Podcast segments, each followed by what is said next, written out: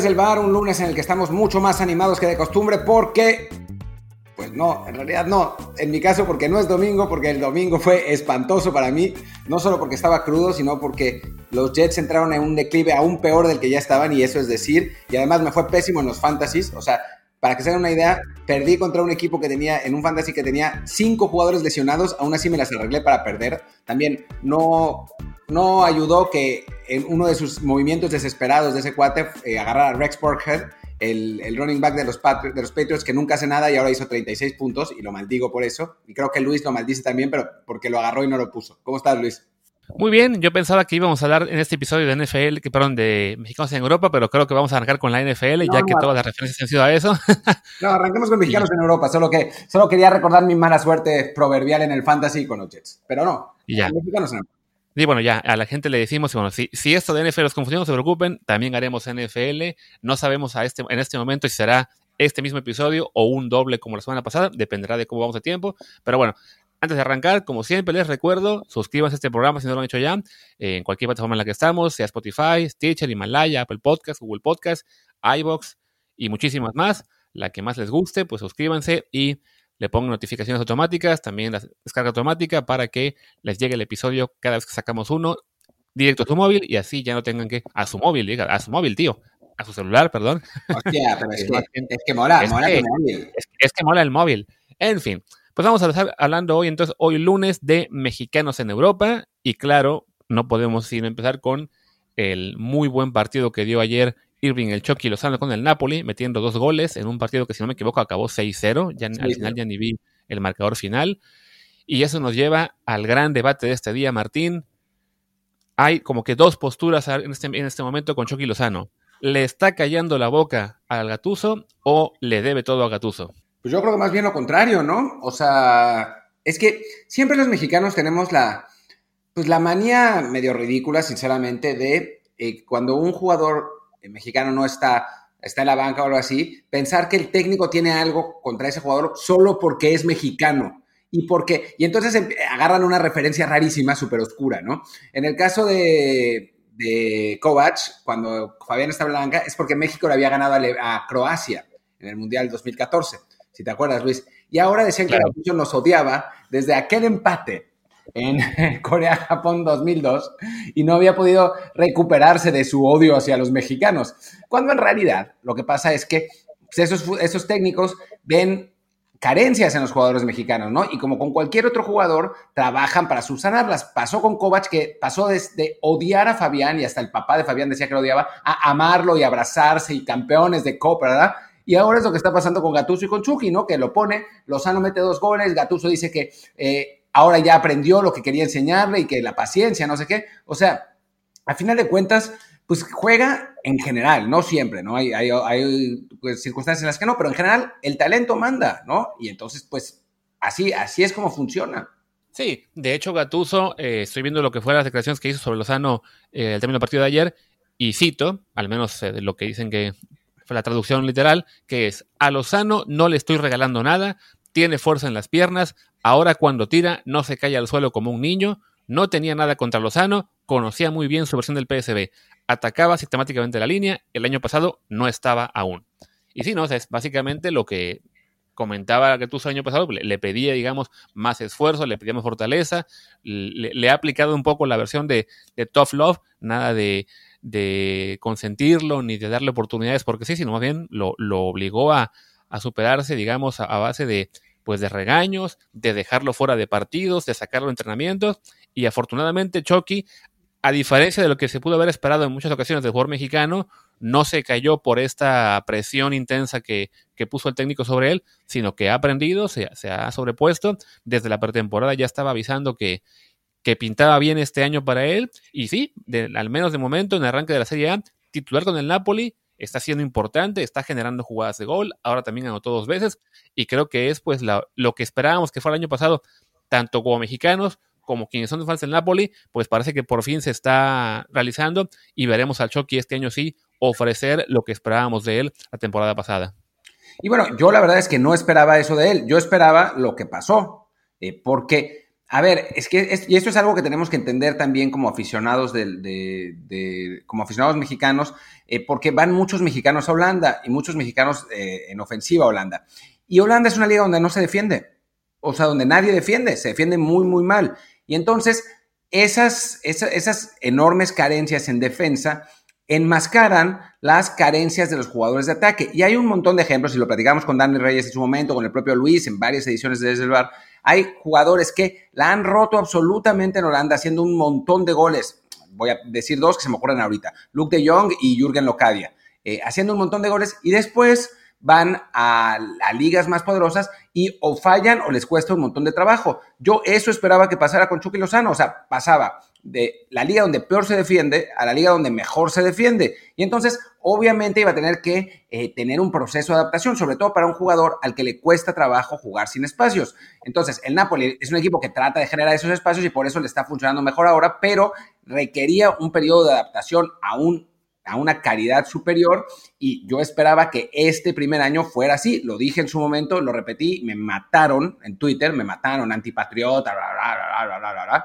Pero bueno, pues ahora, ahora lo estamos viendo. O sea, a final de cuentas, no, tampoco hay que ser ningún erudito, simplemente conocer cómo se juegan las dos ligas, cuáles son las diferencias y por qué iba a tener un periodo de adaptación. Y bueno, pues es, finalmente lo que está pasando y esta temporada sí pinta para ser eh, mucho mejor para Lozano y bueno, en consecuencia eso hace que pinte muy bien eh, para el fútbol mexicano porque tiene un tridente de ataque a la altura, pues no diré de los mejores del mundo, pero sí eh, de los, o sea, entre los 10 mejores del mundo, puede ser, ¿eh? O sea, y no, y no, estoy, no estoy exagerando, en el lugar 9 o 10, pero por ahí.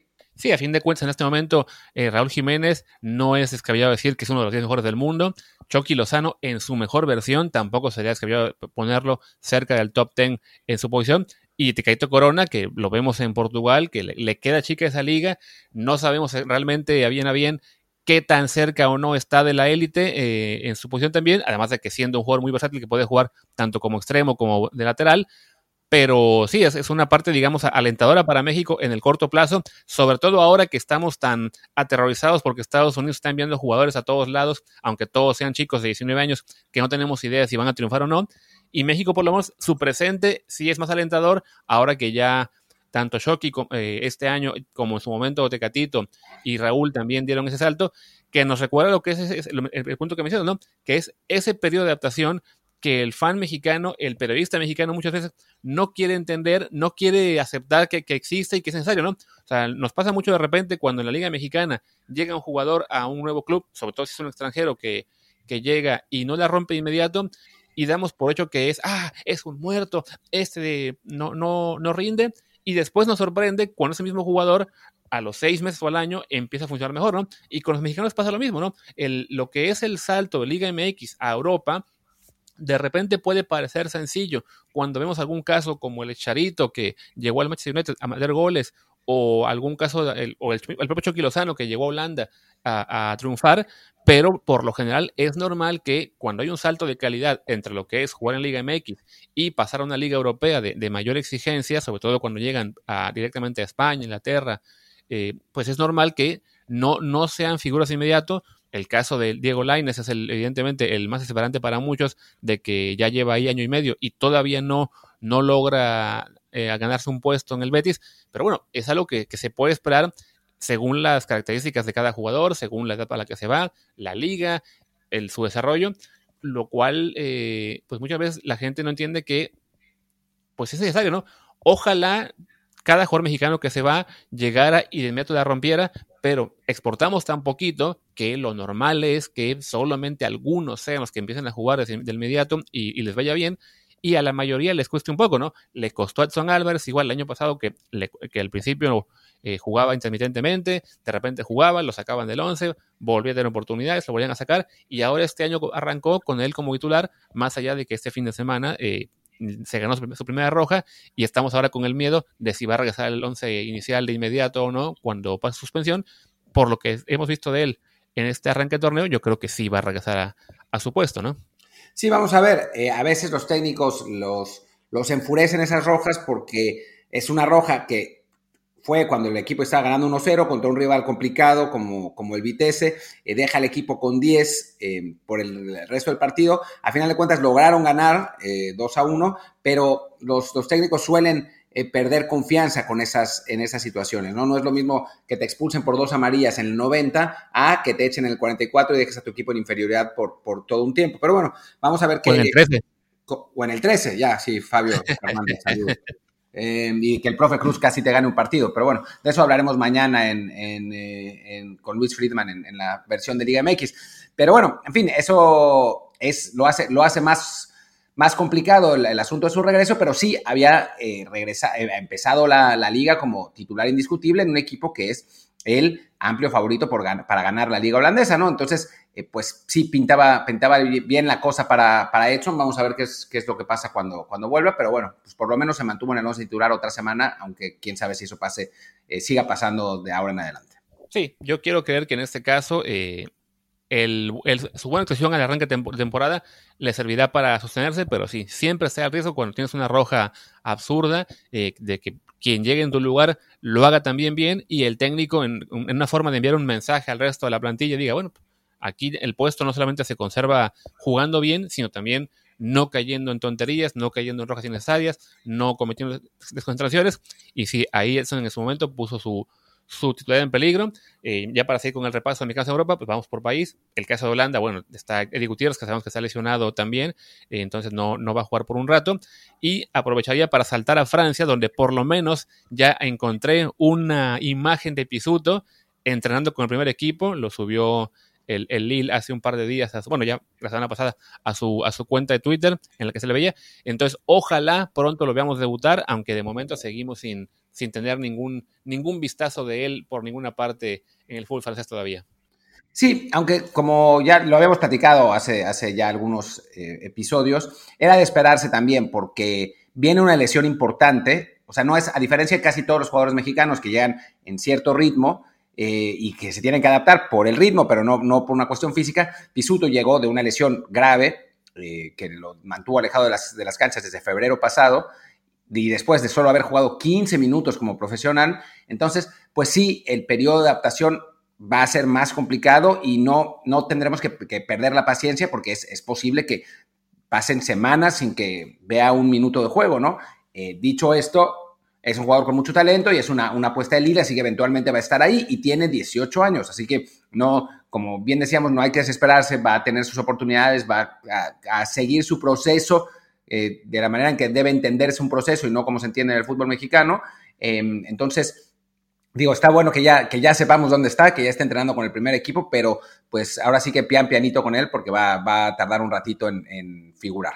Estoy viendo que el Lille tiene a su equipo sub-19 eh, jugando en la categoría eh, nacional de esa, bueno, en esa misma edad y jugaron ayer, pero desafortunadamente no logro encontrar un solo reporte en el que indiquen la alineación, solamente que jugaron. Entonces, seguimos con la maleta incógnita de si, de si está jugando por lo menos ya eh, con el nivel de filial, con el sub-19. Pero bueno, ya por lo menos ya lo vimos entrenar con el primer equipo la semana pasada. Eso nos da una pista de que no debe tardar mucho en, en jugar. Quien sí está jugando cambio de país con eso. En Portugal es de nuevo Alejandro Gómez, que pese a que le fue muy mal en la primera semana que debutó con el Boavista, le dieron la confianza la semana pasada, este fin de semana contra el Porto, donde también estaba Tecatito. Y pues, curiosamente, el marcador ahora fue mucho peor para el Boavista, pero Alejandro Gómez esta vez no estuvo tan mal. No, no estuvo tan mal. También hay que tomar en cuenta el rival al que enfrentaba, ¿no? Que no es eh, que no era poca cosa, pero sí no fue, no fue un gran resultado para, para el Boavista, por lo menos ahora no, no hicieron, no hicieron, no, no, no hubo eh, imágenes de bloopers del propio, del pobre Alejandro, y bueno, que se haya mantenido también como titular otros, eh, otro partido, además lo jugó completo, ¿no? No, esta vez salió, de cambio ya muy al final, al 85, ya cuando estaba el partido decidido, entonces, eh, de hecho, iba, iba, iba 4-0, entonces suponemos que era un cambio más bien ofensivo, tratando de, de buscar a, sea el gol de la honra, no, no por cuestión de, que lo estuviera haciendo él muy mal. Entonces, bueno, ojalá que el próximo semana tenga todavía otra oportunidad, porque sí, ahí hablamos de un jugador de 18 años que es, normal que, lo que decíamos, que tenga un periodo de adaptación, que le cueste un poco al principio, pero ya que ha llegado a Portugal a jugar directamente como titular en la arranque temporada, pues es una buena señal de que el equipo tiene ahí buenos planes para él. Y, y del lado del Porto, pues con Ricardo Corona en gran nivel y marcando el primer gol del partido, también dio una asistencia y casi casi pidiendo a gritos que Lopetegui o quien sea se lo lleve ya, porque en el Porto pues, le queda ya muy poco por hacer, ¿no? Sí, está complicada la situación. Quedan eh, pues esencialmente una semana para el cierre de mercados, que es el 5 de, octubre. Y sí, o sea, está claro que la liga portuguesa le queda chica. Y qué bueno poder decir que a un jugador mexicano una liga europea le queda, le queda chica, porque pues no es lo normal. La última vez fue precisamente con eh, Lozano y, y, la liga holandesa. Y, pero sí, sí tiene, tiene sentido que, se vaya. El problema es que el Porto tiene varias operaciones al mismo tiempo eh, que de, jugadores que está pues, vendiendo con interés de, varios clubes, etcétera. Y pues parece que, el más caro de todos ellos es Corona, también porque pues, es su mejor jugador, y entonces no están dispuestos a ceder de los 30 millones de euros que, que están en la cláusula. Entonces, en, esta economía post-pandemia, con un jugador sin pasaporte comunitario, pues se pone complicada, complicada la situación. Esperemos que, salga algo en las próximas semanas, en las próximas semanas, en los próximos días, em, y, que, y, que, finalmente se vaya y que pueda jugar en una liga que esté más acorde a su nivel, porque a diferencia, la verdad, de lo que hablábamos con Raúl Jiménez, que Raúl Jiménez ha tenido una gran, un gran paso por el, por el Wolves, no es que la Premier le quede chica, ¿no? O sea, sí se puede hacer una, o sea, podemos hablar de que pues si se mantiene el Wolves, va a seguir en un, enfrentando a rivales de altísimo nivel y, va a, mantener el, nivel de competencia. En el caso de, de Corona, sí tendría que dar un salto hacia arriba porque ya los otros equipos ya no están al nivel que le permita seguir mejorando y seguir eh, eh, demostrando que, puede ser uno de los mejores en su, en su posición. Entonces, pues sí estaría eh, muy bien que se fuera, francamente. Sí, que hoy, para, bueno, en el caso de México, hoy se levantaba México con una noticia que indirectamente le, afecta a Tecatito, que es este fichaje de Manchester City del jugador del central eh, Rubén Díaz del, Benfica. El City está buscando un central desesperadamente, y tan desesperada que pagó una millonada por este del Benfica, y una opción era con un del Sevilla, que indirectamente pagar su cláusula o los 80 millones que lo que fuera que iba a pedir el, cuadro andaluz por él, podía abrir la llave para que, eh, para que en un momento el, Sevilla eh, pues tuviera ingresos suficientes para comprar otro central para pasar a Condé y también invertir en Corona. Al no llegar esta, esta inversión eh, de, del City hacia Sevilla directamente, sino que se fue a Portugal, pues ahora está la duda de si el Sevilla igual buscará otro central, como nos había comentado Paco Rico hace unas semanas, que era una de las prioridades, y si lo es, entonces en teoría no quedaría efectivo para ir también por Corona, que es el, pues, la gran petición de Lopetegui, porque lo conoce bien de cuando estaba en el Porto. Y, bueno, y en ese caso, pues no, no parece haber otras opciones para que para que salga del Porto y tendría que aguantar un año más. Lo bueno es que le queda solo el señor de contrato, entonces el año que viene sería libre para él elegir su equipo, como en su momento fue el caso de Héctor Herrera. Sí, es verdad, eh, pero también hay que tomar en cuenta que eh, Tecatito Corona es un extremo y por posición está perdiendo eh, un año, pues estaría perdiendo un año de prime, ¿no? Que no es, no es poca cosa, o sea, no es como si fuera un centro delantero que a los 28, 29 apenas están llegando a su mejor momento, uno de esos de nueve, nueve de área como Raúl Jiménez, sino que siendo un extremo que normalmente se bueno, se, basa en, velocidad y en explosividad, pues les cuesta más trabajo al pasar los 30. Así que, pues sí sería importante que se fuera pronto. Yo no descartaría tampoco que se fuera en seis meses, ¿eh? porque el Porto, que es un equipo que sabe manejar muy bien la situación financiera, entenderá sin duda que es mejor que se vaya en seis meses antes de que termine su contrato por algo de dinero a que se termine yendo gratis. Así que, bueno, si no, si no es ahora, será en seis meses, pero, pero sí estaría bueno que, que se fuera lo antes posible. Sí, no estoy de acuerdo. Y bueno, ya que mencioné Héctor Herrera, pues hablemos de los mexicanos en la Liga Española, porque fue una semana negra en la que no vimos ni un solo minuto de mexicanos ahí, ¿no? Sí, en España no. En, los casos de Laines y Guardado eh, era, era, de esperarse porque Guardado sigue lesionado y Laines tuvo un virus estomacal que lamentablemente le privó de jugar el partido contra el, contra el Real Madrid, digo, probablemente hubiera jugado 10 minutos, pero como, como se habían dado las circunstancias del partido, con el, con el Betis perdiendo finalmente 3 a 2, más allá de la tarjeta roja absurda de Emerson, em, pues seguramente Laines hubiera tenido algún espacio. Lamentablemente, eh, pues no, no fue así porque no, no estuvo en la banca, pero bueno, ojalá que, que, bueno, sí, seguramente, si es un virus estomacal, seguramente estará estará listo para la próxima semana. Se, lo perdió. Con guardado están llevándolo con calma. Ya el, cuerpo a los 35 años no, no se recupera tan fácilmente como a los 21. Así que, que seguramente todavía le faltará un poco más. Y con Herrera, pues es lo que esperábamos, ¿eh? O sea, va a tener que picar y picar y picar piedra para volverse a, encontrar un lugar, si no es que en esta semana nos dan la sorpresa y, sale del equipo. Sí, yo le preguntaban a Simeone sobre Herrera la semana pasada, sobre Herrera y varios más, y se, se rehusaba a, a comportarse en nada, simplemente decía que, bueno, que cualquier jugador que esté en la plantilla de Atlético, mientras estuviera ahí, contaban con él y ya se vería si, si, hubiera, si podría haber cambios o no esa semana. De Herrera se ha mencionado insistentemente que es un, jugador al que podrían dejar salir para, para poder fichar. Lo que no se ha mencionado es a dónde podría ir, ¿no? O sea, se ha especulado que habría quien, quien lo vea en la MLS o en la Liga MX, pero no, la verdad es que Herrera es un jugador que no, no está todavía ni de cerca para, para el retiro de la parte europea el detalle está en que no, no ha sonado ningún club europeo importante que se lo quiera llevar y tampoco es para pensar que del Atlético lo veremos caer a, un equipo de tercera o cuarta fila, ¿no? Y del caso de Araujo, corrijo, sí jugó unos minutos, solo que esta fue como suplente, eh, entró al 81 por Fran Beltrán en el partido que el Celta empató a uno con el Valladolid. Ahí sí, eh, un poco preocupante que una vez más fue suplente. Habíamos mencionado antes que en el Celta hay siete rotaciones de los centrales, pero bueno, ya fueron dos partidos consecutivos en los que se quedó en la banca. En este caso, al menos sí lo metieron a muy al final, pues para defender, supongo, el resultado ante el poderoso Valladolid. Pero sí es también una pequeña señal de alarma que ya pareciera que Aidó y Jason Murillo se han consolidado como la pareja principal en el Celta, ¿no? Sí, falta mucha temporada, obviamente, y está ahí en la rotación, pero sí, la verdad es que para un equipo que había estado, sí, alternando sus centrales, el hecho de que esta vez no, no o sea, que lleve dos partidos sin ser titular, pues es, complicada la cosa para, para Néstor. Ojalá que, pues que, que algo le abra la puerta, ¿no? O sea, siempre está la posibilidad de que haya una, una lesión o una suspensión y que, y que recupere la titularidad, pero si no, no es, eh, no es una gran noticia que no, que no, haya, que no haya participado.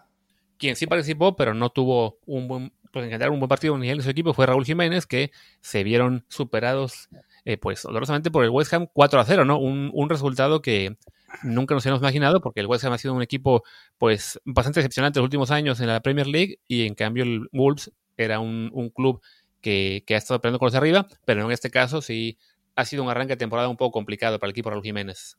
Sí, yo no diría que, a ver, el 4-0 era inesperado, fue totalmente inesperado, ¿eh? pero una derrota en campo del West Ham tampoco es, es eh, insospechado. El West Ham había jugado bastante bien con el Arsenal, la verdad es que había perdido injustamente el, partido que enfrentaron en el Emirates.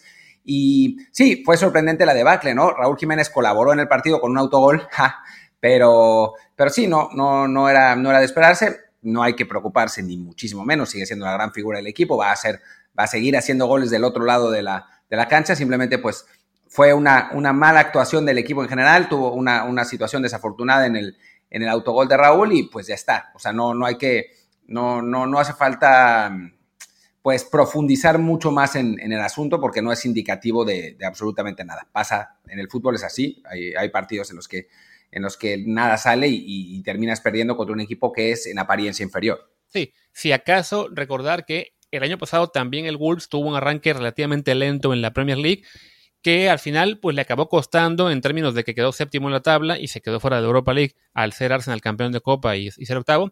Entonces, ese tipo de puntos que se pierden ahora en partidos en, teoría, si no asequibles, por lo menos sí contra rivales que no están en el top de la tabla, pues acaban doliendo. Entonces esperaremos que en la semana que viene ya el, el Wolves reaccione y, y pueda tener un buen, un buen resultado. Le toca la próxima semana recibir al Fulham para después visitar al Leeds de Bielsa. Entonces ahí veremos si, si levantan pues si levantan este equipo después de esta derrota, también recordemos que la semana pasada había perdido contra el Manchester City y antes de eso perdió contra el Stoke City en la Copa de la Liga, entonces sí ha sido un arranque complicado para el equipo de Raúl. Y ya solo quería mencionar que pues, el los mexicanos de Europa tampoco tuvo actividad porque el caso de Omar Gobea en, en Bélgica, esta vez se quedó en la banca en el partido de su equipo, el Zulte Waregem, que empató con el Standard de Lieja. Y en el Genk todavía no juegan, les toca jugar este lunes al equipo de Arteaga. Entonces, pues sí, no, no, no fue una semana en, el que, en la que tuviéramos mucho que mencionar los mexicanos allá, más allá del caso de, de, de que, perdón, sí, de Chucky Lozano, que, que fue la gran figura, pero sí fue esas, unas semanas en las que quisiéramos ver un poquito más de actividad y también por lo cual quisiéramos ver a más y más jugadores mexicanos para, para Europa, para no, tener que estar, digamos, llenando solamente con lo que hizo uno solo dos jugadores, ¿no? O llenando con... Eh mexicanos en otras disciplinas, porque un mexicano en, Europa que sí lo hizo muy bien fue Checo Pérez en la Fórmula 1, que, mm, que, bueno, acabó en cuarto lugar en el, en el Gran Premio de, de, Sochi, un gran premio que es la verdad muy fácil, muy, muy, muy, muy bueno para los mexicanos. Lo sabemos bien porque siempre lo ganamos cuando, cuando lo jugamos en el, en el juego de Fórmula 1 en el PlayStation. Entonces ahora Checo nos emuló y quedó, quedó en cuarto lugar eh, con una, una, muy buena actuación desde la quali, eh, a pesar de no tener el coche, el coche, el coche bueno, digamos, que lo tenía Lance Stroll, que se estrelló y entonces no pudo, eh, no pudo ni siquiera, pues prácticamente arrancar la carrera, se, se, estrelló en la primera vuelta y pues un, un buen resultado para Checo, mostrando un poco lo que ha sido Checo esta temporada, ¿no? grandes actuaciones por momentos y después eh, actuaciones decepcionantes o el equipo saboteándolo de plano. Sí, en este caso, el, el sabotaje fue precarrera con esta decisión de una vez más dejarlo sin actualizaciones, porque, pues como Lance Stroll había roto el carro hace dos semanas, pues resultó que solamente tenían suficiente para actualizar un carro. No, no entiendo muy bien ahí sí cómo es que en dos semanas la fábrica de Racing Point no puede tener suficientes partes para dos carros. Entonces, Lance Stroll nuevamente se queda con, la, con las mejores piezas. En el caso de Checo, por lo que entendí, sí le dieron mejoras en la suspensión, pero no en el paquete aerodinámico. Ya habrá quien entienda más de eso que, nosotros. Pero bueno, fue suficiente para que en las prácticas y en la quali él sí fuera mejor que Stroll de todos modos.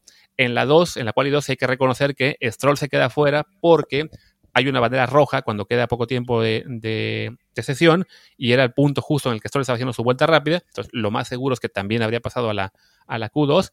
Pero bueno, de todos modos, en, lo que iba de, fin de semana, Checo había sido mejor en las prácticas, también había sido mejor en la, en la Q1 y al final tiene una muy buena Q, Q3, en la cual queda cuarto. De hecho, hay con, tan mala suerte que Hamilton estuvo a punto de quedarse fuera en la Q2 justo por esta bandera roja. Logró arrancar su vuelta rápida, quedando literalmente dos segundos en la sesión. Entonces, por ahí, si se hubiera quedado fuera de, la, de la Q3, pues Checo habría arrancado tercero, que habría sido su mejor posición en, su, carrera.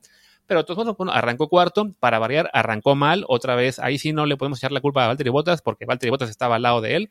Checo dice que que su mala arrancada fue porque estaba en el lado sucio de la pista, lo cual puede ser cierto, siempre le toca arrancar en, en, el lado par, que es el lado sucio, pero a fin de cuentas, pues mala arrancada aún, le, le pasan los, los Renault, también pues muy mala arrancada, bueno, buena arrancada para su compañero que arrancó posiciones, pero con mala suerte de que Leclerc de Ferrari le, le, pegó y lo dejó fuera de la carrera, ahí sí también reconocer que, que Stroll no tuvo culpa tampoco en su, en su choque, pero bueno, parece en ese sentido, pues como mexicanos que estamos todavía un poco ardillas porque le quitó el, el sitio a, Checo para dárselo a Vettel, el equipo, pues nos, nos alegramos en cierto modo de que Stroll tenga otro cero.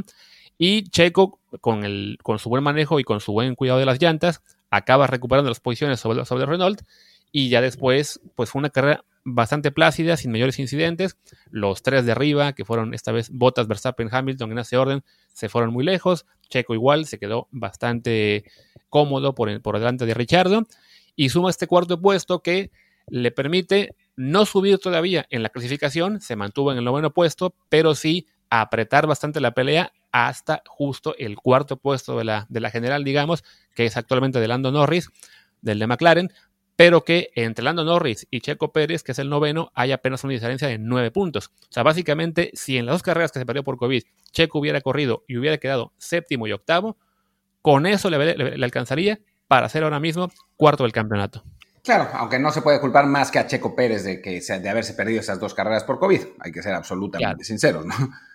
Em, sí, sí, que por lo menos nos queda en ese sentido la, pues las buenas sensaciones de que sí tiene carro todavía para pelear. Es la, próxima carrera es dentro de dos semanas y en principio el choque de Stroll esta vez no debería haber sido suficiente para destrozar su carro. Entonces queremos creer que en la siguiente carrera Checo por fin tendrá ya el, el carro plus, digamos, y, sí, si el Racing Point es efectivamente el tercer mejor, tercer mejor carro de la parrilla, pues tiene buenas posibilidades Checo de seguir remontando posiciones. Y ahí sí, el objetivo de ser cuarto del campeonato parece viable y sería un, gran cierre para él de, temporada y de carrera con este equipo. Y además, pues otro motivo para decirle a Red Bull, hey, llévame contigo, porque tu piloto este Albón ya volvió a su realidad, quedó décimo. Y sobre todo eso, ¿no? Si con un equipo como, como Racing Point Checo puede dar resultados mucho mayores que Albon con el Red Bull, mientras en el metro Red Bull está Verstappen entrenando por títulos y por triunfos. Creo que pues la, esperanza de que se lo lleven no, no muere todavía. Sí, sí, sí. Ojalá que, ojalá que mantenga un, asiento en, Fórmula 1 para la, próxima temporada. Eh, ojalá que sea un asiento competitivo y que no termine eh, pues corriendo para Haas o algo así. Y bueno, y estas, estas buenas actuaciones es lo que, lo que lo demuestran. Y pues pasando a otro deporte, donde hay mexicanos en Europa, eh, pues estoy viendo ahora el, minuto a minuto de la mexicana Renata Sarazúa en, Roland Garros, que está jugando en este momento. Gana, ganó 6-1 el primer, el primer set a la adolescente francesa Elsa Jacquemot y está, tenía, en este momento tiene punto para break en el, en el primer juego del segundo set. Vamos a ver si lo, si lo concreta, pero pues por lo menos bien encaminado el, arranque de, esta mexicana que entró por la quali, que logró, logró calificarse, es la, el, primer, la, el primer representante mexicana, mexicano a, mexicane, mexicanx. Mexicane, eh, mexicanx. en, en, un Grand Slam desde, desde, 2009, o sea, 11 años llevaba México sin tener un jugador, un singlista en, en un Grand Slam. Y bueno, pues por el momento haciéndolo haciéndolo bastante bien, falta, falta bastante, tiene que, concretar este segundo set y tiene, después juega, si, si ganara, jugaría contra, contra Mugurubusa o contra alguna, alguna de las empleadas de verdad, ¿no? No, no, mucho, peor, contra Svitolina, que es la número 5 del mundo. Contra Svitolina, bueno, sería, sería una rival durísima, pero bueno, está, está bueno ver a, mexicanas y mexicanos, mexicanas y mexicanos competir en, en esos niveles y, hacerlo bien, ¿no? Y ojalá que, termine de cerrar este partido y que le pueda eh, hacer partidos Vitolina, aunque ganarle pues, sí, está, sí se ve complicado. Sí, lo bueno con Renata es que es una, es una tenista mexicana, eh, pues joven todavía, tiene creo que 22 años, eh, está teniendo una temporada, digamos, de despegue. De hecho, este año había sorprendido en el abierto mexicano al llegar hasta semifinales. Ese fue, digamos, como que su punto de, ya de, explotar, de, demostrar que es una tenista mexicana en este caso, que tiene más potencial que el resto de sus compañeras de, generación. Mencionabas que, según yo, son 13 años, no 11, pero bueno, da lo mismo. Era más de una década sin ningún mexicano en singles en un Grand Slam, que había sido Santiago González o Bruno Chegaray, uno de los dos. Santiago. Pero en cuestión, calificó y perdió con Dudicela en cuatro sets. Correcto. Y en cuestión de mujeres era mucho más tiempo, ¿no? Desde el siglo pasado, literalmente, cuando Angélica Baldón era la, que competía por, México, y desde entonces no, no había ninguna tenista mexicana destacada. La que más había brillado había sido Melissa Torres, que igual en un abierto mexicano había llegado creo que a cuartos de final. En el caso de Sarasúa, bueno, lo superó con estas semifinales. Le interrumpe la pandemia esta progresión, pero bueno, ya regresó a la actividad del tenis, ha estado jugando bien, había estado dando buenos resultados en torneos menores y meterse al Grand Slam de, Roland Garros con la muy buena suerte de que le tocó en el sorteo esa primera ronda una jugadora que es una wild card, o sea, una, invitada eh, por la organización porque es francesa de 17 años, pues le, ha beneficiado y ojalá le alcance para alcanzar esa segunda ronda que además le ayudaría muchísimo para subir en los rankings y lo mismo, ¿no? Poder aspirar a competir más y más eh, veces en torneos de, mayor calidad, más allá de que aún le falte mucho para meterse a la élite del mundo, ¿no? Pero bueno, ya el solo hecho de que ya es una tenista que ya está dentro del top 200, hacía milenios que no teníamos una en ese rango, ojalá le alcance para meterse al top 100 y eso lo puede lograr si, si encadena buenos resultados. Sí, ahora se trabó Livescore, entonces no sé qué, haya pasado. Ya rompió. Ya, rompió. el juego. Sí, ya rompió. 6-1-1-0 en, la, en su partido de primera ronda. Pues ahí va, ahí va, ahí va la cosa para, para la mexicana. Yo, antes de, cerrar esta, esta edición de Desde el Bar, que supongo que vamos a hacer uno de NFL aparte, porque ya nos, nos bien? tiempo, eh, sí quisiera hablar un poco de, cómo empezó la Liga Española, porque a mucha gente le interesa eh, hablar del Barcelona, el Real Madrid. Ganaron los dos, el Barcelona jugando muy bien, eh, muy disciplinado, con un Ansu Fati eh, pues estelar que, digamos, sigue construyendo lo que, lo que empezó haciendo con la selección española en esta, en esta temporada. Eh, con Leo Messi quizás menos participativo, pero quizás sea algo que le, que le sirva más al Barcelona. Y un equipo en general que se, que se vio muy disciplinado, ¿no? Un equipo que menos, menos espectacular, menos tomando riesgos, pero con, pues un poco, un poco más de, disciplina táctica que quizás es algo que, le hacía falta al Barça, ¿no?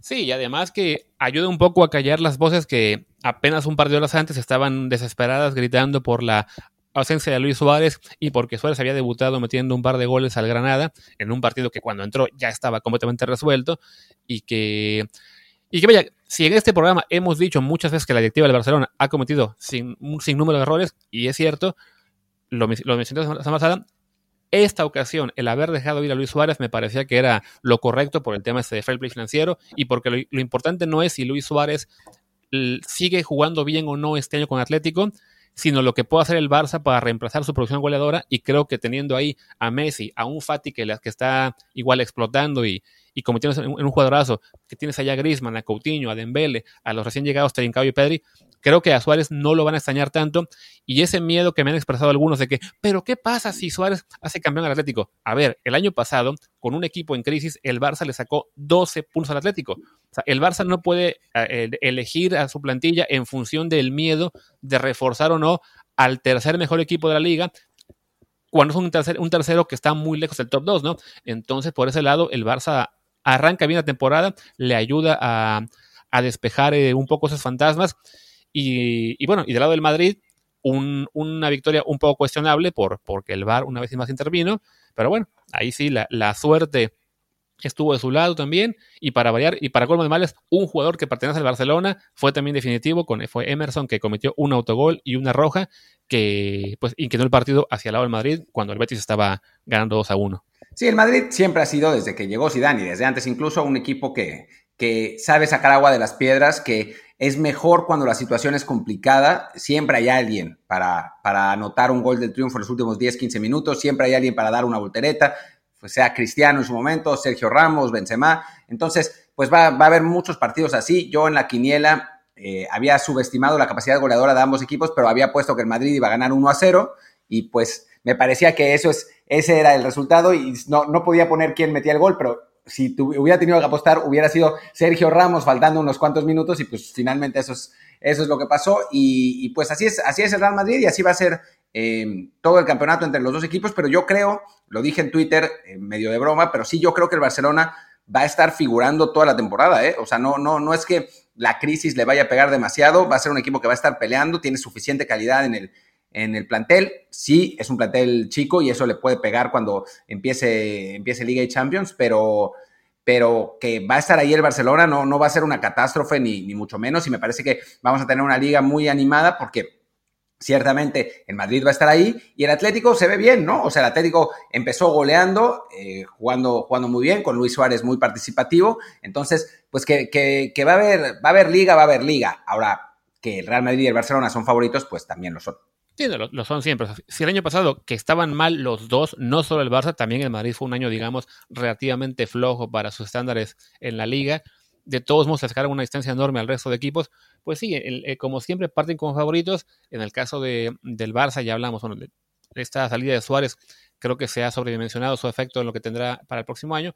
Y en el caso del Madrid, bueno, es un, es un plantel muy competitivo, que sí extraña un poco que no hayan hecho fichajes de, renombre, o, ahí sí Zidane insiste en que le, le, gusta lo que tiene, pero pues desde que se fue Cristiano ha estado esa duda de, de quién reemplaza su producción quizá confían en que este año por fin Eden Hazard va a dar ese salto, un poco con lo que hablamos al principio del programa, ¿no? Así como a Chucky le costó un año adaptarse a la, Serie A, pues a lo mejor a Eden Hazard le costó un año adaptarse a, jugar en el Madrid y ahora por fin confían en que sea el, referente o el que dé ese salto de calidad. Y el Atlético, que armó un, muy buen equipo, que sí hay que reconocer que cambiar a Morata por Luis Suárez es un, es un gran plus, sobre todo si llega Luis Suárez cobrando la mitad de lo que en Barcelona y, amenaza con, pelear con ellos por el título. En teoría, el Sevilla también estará ahí tratando de colarse en la pelea. Eh, me, comentaba Paco Rico que, están invirtiendo mucho, que no quieren tocar la plantilla en cuanto a dejar salir a nadie, porque creen que ese es el año en el que podrían aprovechar eh, alguna bajada de los grandes para, para meterse en la pelea. Y por ese lado, pues nos espera una liga interesante. Eh, quizá de menor calidad de lo que ha sido en, años previos, sobre todo comparando pues, con lo que gasta la Premier y, sobre todo, pero bueno, igual ha estado, ha estado atractivo el, arranque y ya ahora que por fin empezaron a jugar Madrid y Barça, pues mucho mejor, ¿no? Exacto, sí, ya se está, estamos, si la vida no, no, está de regreso a la normalidad, pues la vida futbolística sí parece ahora sí, eh, más allá de que no haya aficionados en los estadios, tenemos y bueno, pues los, equipos ya están, ya están todas las ligas en, acción, ya está el NFL también, ya está todo. Así que, bueno, y también está desde el bar cada vez más presente, más presente que nunca. Entonces, eh, pues. Tan presente que ellos tenemos presentes Sí, está tan presente que estaremos hoy presentes dos veces en el mismo día. Y mañana otra vez. Así que eh, cortemos esta, esta edición de, Desde el Bar Futbolístico y después hablemos de fútbol americano en el siguiente Desde el Bar, que eh, lo tendrán en algunos minutos en su, en, su reproductor favorito de los 800.000 que les dice Luis cada, cada día. Sí, y ya para entonces les podemos decir, esperemos si le fue bien a, a Zaratúa y ganó su partido de, de, hoy en Roland Garros. Pues venga, yo soy Luis Herrera, mi Twitter es arroba luisrha. Yo soy Martín del Palacio, mi Twitter es arroba martín e y el de el podcast es desde el bar pod, desde el bar POD y pues nos vemos en un ratito. Chao, chao. Chao.